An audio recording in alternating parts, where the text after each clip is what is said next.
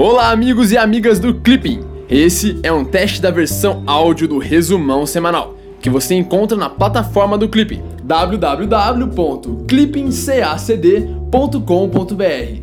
A nossa ideia aqui é proporcionar a vocês um meio de estudar enquanto está no trânsito, na academia ou em qualquer lugar os principais destaques da semana para o CACD.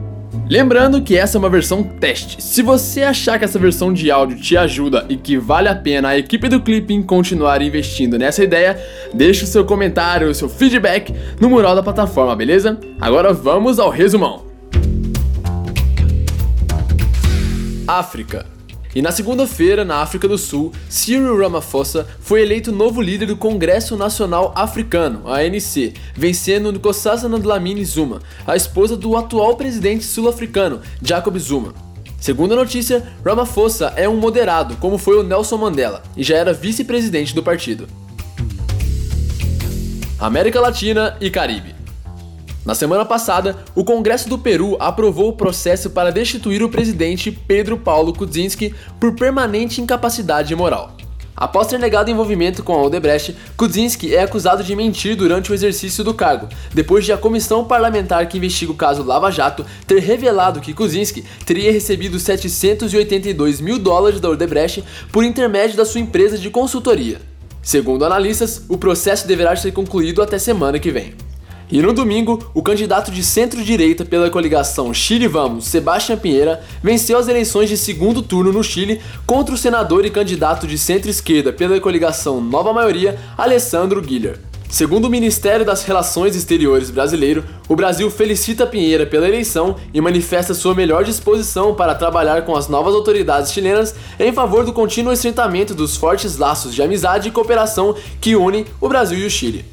E também nessa semana foi realizada a reunião do Conselho do Mercado Comum, CMC, do Mercosul, seguida na quinta-feira da 51ª Cúpula dos Chefes de Estado do Mercosul e Estados Associados. Segundo o Ministério das Relações Exteriores brasileiro, a cúpula encerra a presidência pró-tempore brasileira, o PPTB, no Mercosul, consolidando o fortalecimento do Mercosul como instrumento de integração capaz de gerar resultados concretos em benefício das sociedades da região com base nos pilares fundamentais do bloco, que são integração econômico-comercial, democracia e direitos humanos. Segundo o presidente da República Michel Temer, durante o PPTB, várias medidas resgataram a vocação original do bloco, permitindo que o Mercosul termine 2017 revigorado.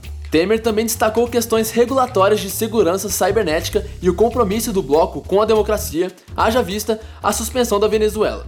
Por sua vez, o presidente da Bolívia, Evo Morales, pediu que o Mercosul apoie o diálogo entre o governo e a oposição venezuelanos, além de afirmar que a globalização está em crise e que o livre comércio trará apenas mais pobreza à região. Ainda na sexta-feira, os presidentes Michel Temer e Maurício Macri da Argentina assinaram um contrato entre a Fundação Parque de Alta Tecnologia da região de Iperó e adjacências e a empresa argentina Invap, com vistas a iniciar uma nova etapa na execução do projeto Reator Multipropósito Brasileiro, o RMB. Segundo o Ministério das Relações Exteriores, o RMB trará benefícios sociais importantes para a sociedade brasileira, pois garantirá a produção autônoma de radioisótopos, permitindo a ampliação do uso da medicina nuclear no Brasil, além de selar a parceria estratégica entre Brasil e Argentina na área nuclear. E vale lembrar, com mais de duas décadas de existência, o Mercado Comum do Sul, Mercosul, é a mais abrangente iniciativa de integração regional já implementada na América Latina. O Mercosul foi fundado em 1991 por meio do Tratado de Assunção e atualmente engloba Brasil, Argentina, Paraguai e Uruguai e a Venezuela, que completou seu processo de adesão em meados de 2012. Mais de 10% das exportações brasileiras têm como destino os demais sócios do bloco, e 84% dessas exportações são produtos manufaturados. As trocas comerciais no Mercosul, que foram em torno de 38 bilhões de dólares em 2016, são hoje 8,5 vezes maiores do que as registradas no ano da sua fundação, que foram de 4,5 bilhões em 1991. Cuba. Na quinta-feira, a Assembleia Nacional de Cuba anunciou a extensão do seu período legislativo por dois meses, adiando a transição política do atual presidente Raul Castro para abril. Segundo a notícia, a razão para o adiantamento foi o caos provocado em setembro pelo furacão Irma, que devastou construções na ilha e trouxe inundações. Oriente Médio. Na segunda-feira, o Conselho de Segurança das Nações Unidas votou uma resolução sobre Jerusalém, para garantir que decisões de governo sobre o status de Jerusalém não tenham efeito legal e devam ser retiradas, pois o status da cidade deverá ser resolvido pela negociação. Entretanto, o governo norte-americano foi o único a vetar a resolução no Conselho. Segundo as notícias, os demais 14 membros do Conselho de Segurança votaram favoravelmente à resolução. Na quinta-feira, a pedido de Turquia e de Iêmen, a Assembleia Geral das Nações Unidas realizou uma sessão de emergência para votar o projeto de resolução sobre Jerusalém. Na quarta-feira, o presidente norte-americano Donald Trump afirmou que os Estados Unidos poderão cortar a ajuda financeira dos países que pensam em votar favoravelmente à resolução. A votação determinou a aprovação por 128 votos favoráveis, 35 abstenções e 9 votos contrários. A resolução possui texto similar à apresentada ao Conselho de Segurança na segunda-feira, considerando nula e vazia a decisão dos Estados Unidos de reconhecer Jerusalém como a capital de Israel. Trump afirmou que nenhuma decisão tinha sido tomada sobre o corte de ajuda dos Estados Unidos aos países que votaram a favor da resolução. O primeiro-ministro israelense Benjamin Netanyahu declarou que Israel rejeita completamente esta ridícula resolução, enquanto o presidente da autoridade palestina Mahmoud Abbas considerou a votação uma vitória para a Palestina. E vale lembrar, em 1947, as Nações Unidas aprovaram um plano de divisão de dois estados na região, determinando que Jerusalém seria governado por um regime internacional especial. A partir de 1948, Jerusalém foi dividida.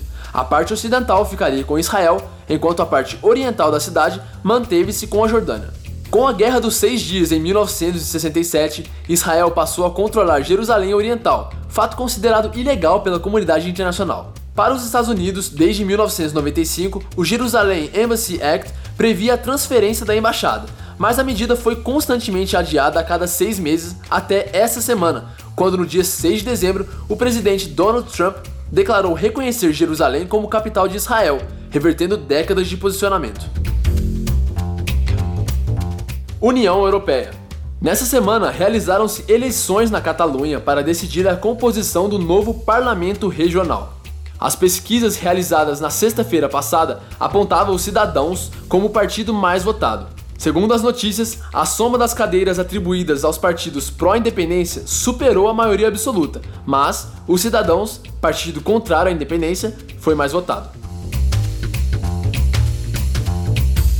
Direito Internacional no sábado, a Assembleia de Estados-Partes do Tribunal Penal Internacional, TPI, adotou uma resolução que permite que o crime de agressão possa ser julgado pelo tribunal.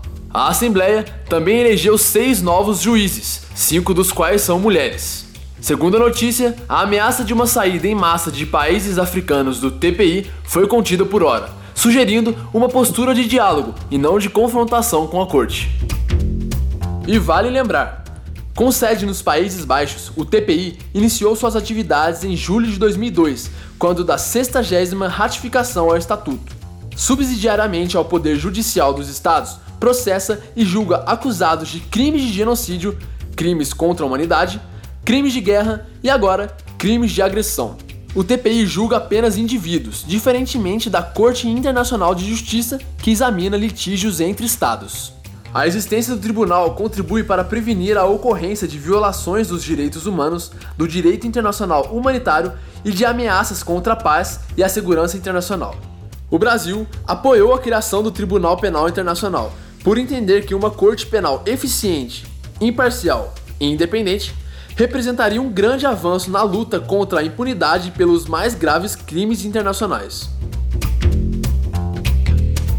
Segurança na segunda-feira, os Estados Unidos divulgaram sua nova Estratégia de Segurança Nacional, NSS na sigla em inglês. Segundo o presidente norte-americano Donald Trump, a estratégia levará em conta um mundo em que os americanos confrontam a China e a Rússia como poderes revisionistas. Segundo o documento, a China busca atrair a região latino-americana para sua órbita por meio de investimentos e empréstimos. A Rússia continua sua fracassada política da Guerra Fria, dando apoio aos seus radicais cubanos, enquanto Cuba continua a reprimir seus cidadãos. E na terça-feira, os governos da China e da Rússia reagiram à ANSS. O o porta-voz do Ministério Chinês das Relações Exteriores, Hua Chunying, exigiu que os Estados Unidos parem de distorcer propositalmente as intenções estratégicas da China e que deixem de lado noções obsoletas como a mentalidade da Guerra Fria e o jogo de soma zero. Caso contrário, apenas prejudicará a si mesmo ou terceiros. E já o porta-voz do Kremlin, Dmitry Peskov, declarou que o governo russo não pode aceitar que tratem o país como uma ameaça à segurança dos Estados Unidos. Economia. Na segunda-feira, a Organização Internacional do Trabalho, OIT, divulgou um relatório com previsão de queda da taxa de desemprego na América Latina em 2018. Segundo o documento, a organização espera que o indicador caia para 8,1% no próximo ano, beneficiado pelo crescimento médio de até 2% projetado para a região. Especificamente quanto ao Brasil, a OIT declarou que a taxa de desemprego brasileira de 12,2% no último trimestre representa melhora, porém foi puxada pelo trabalho informal, marcado pela insegurança e ausência de direitos sociais. Ainda na segunda-feira, o Ministério da Indústria, Comércio Exterior e Serviços, MDIC, apresentou o resultado positivo da balança comercial de 1,2 bilhão de dólares, confirmando as expectativas de fechamento do ano com um saldo positivo recorde. Segundo o MDIC, o superávit deu-se graças ao aumento nas exportações de produtos básicos e manufaturados, especialmente petróleo, ferro, café, carne bovina e soja. E na mesma semana, o ministro de Planejamento Diogo Oliveira declarou que a União deverá cumprir a meta de déficit primário para 2017 com uma pequena folga, graças à melhoria na arrecadação do segundo semestre e à transferência de parte das verbas deste ano para o próximo. Além de aumentar as previsões de receitas líquidas, o governo também diminuiu a estimativa de despesas obrigatórias, especialmente nas projeções de gastos com subsídios e subvenções, créditos extraordinários para obras de emergência e desastres e pagamento do abono e do seguro-desemprego.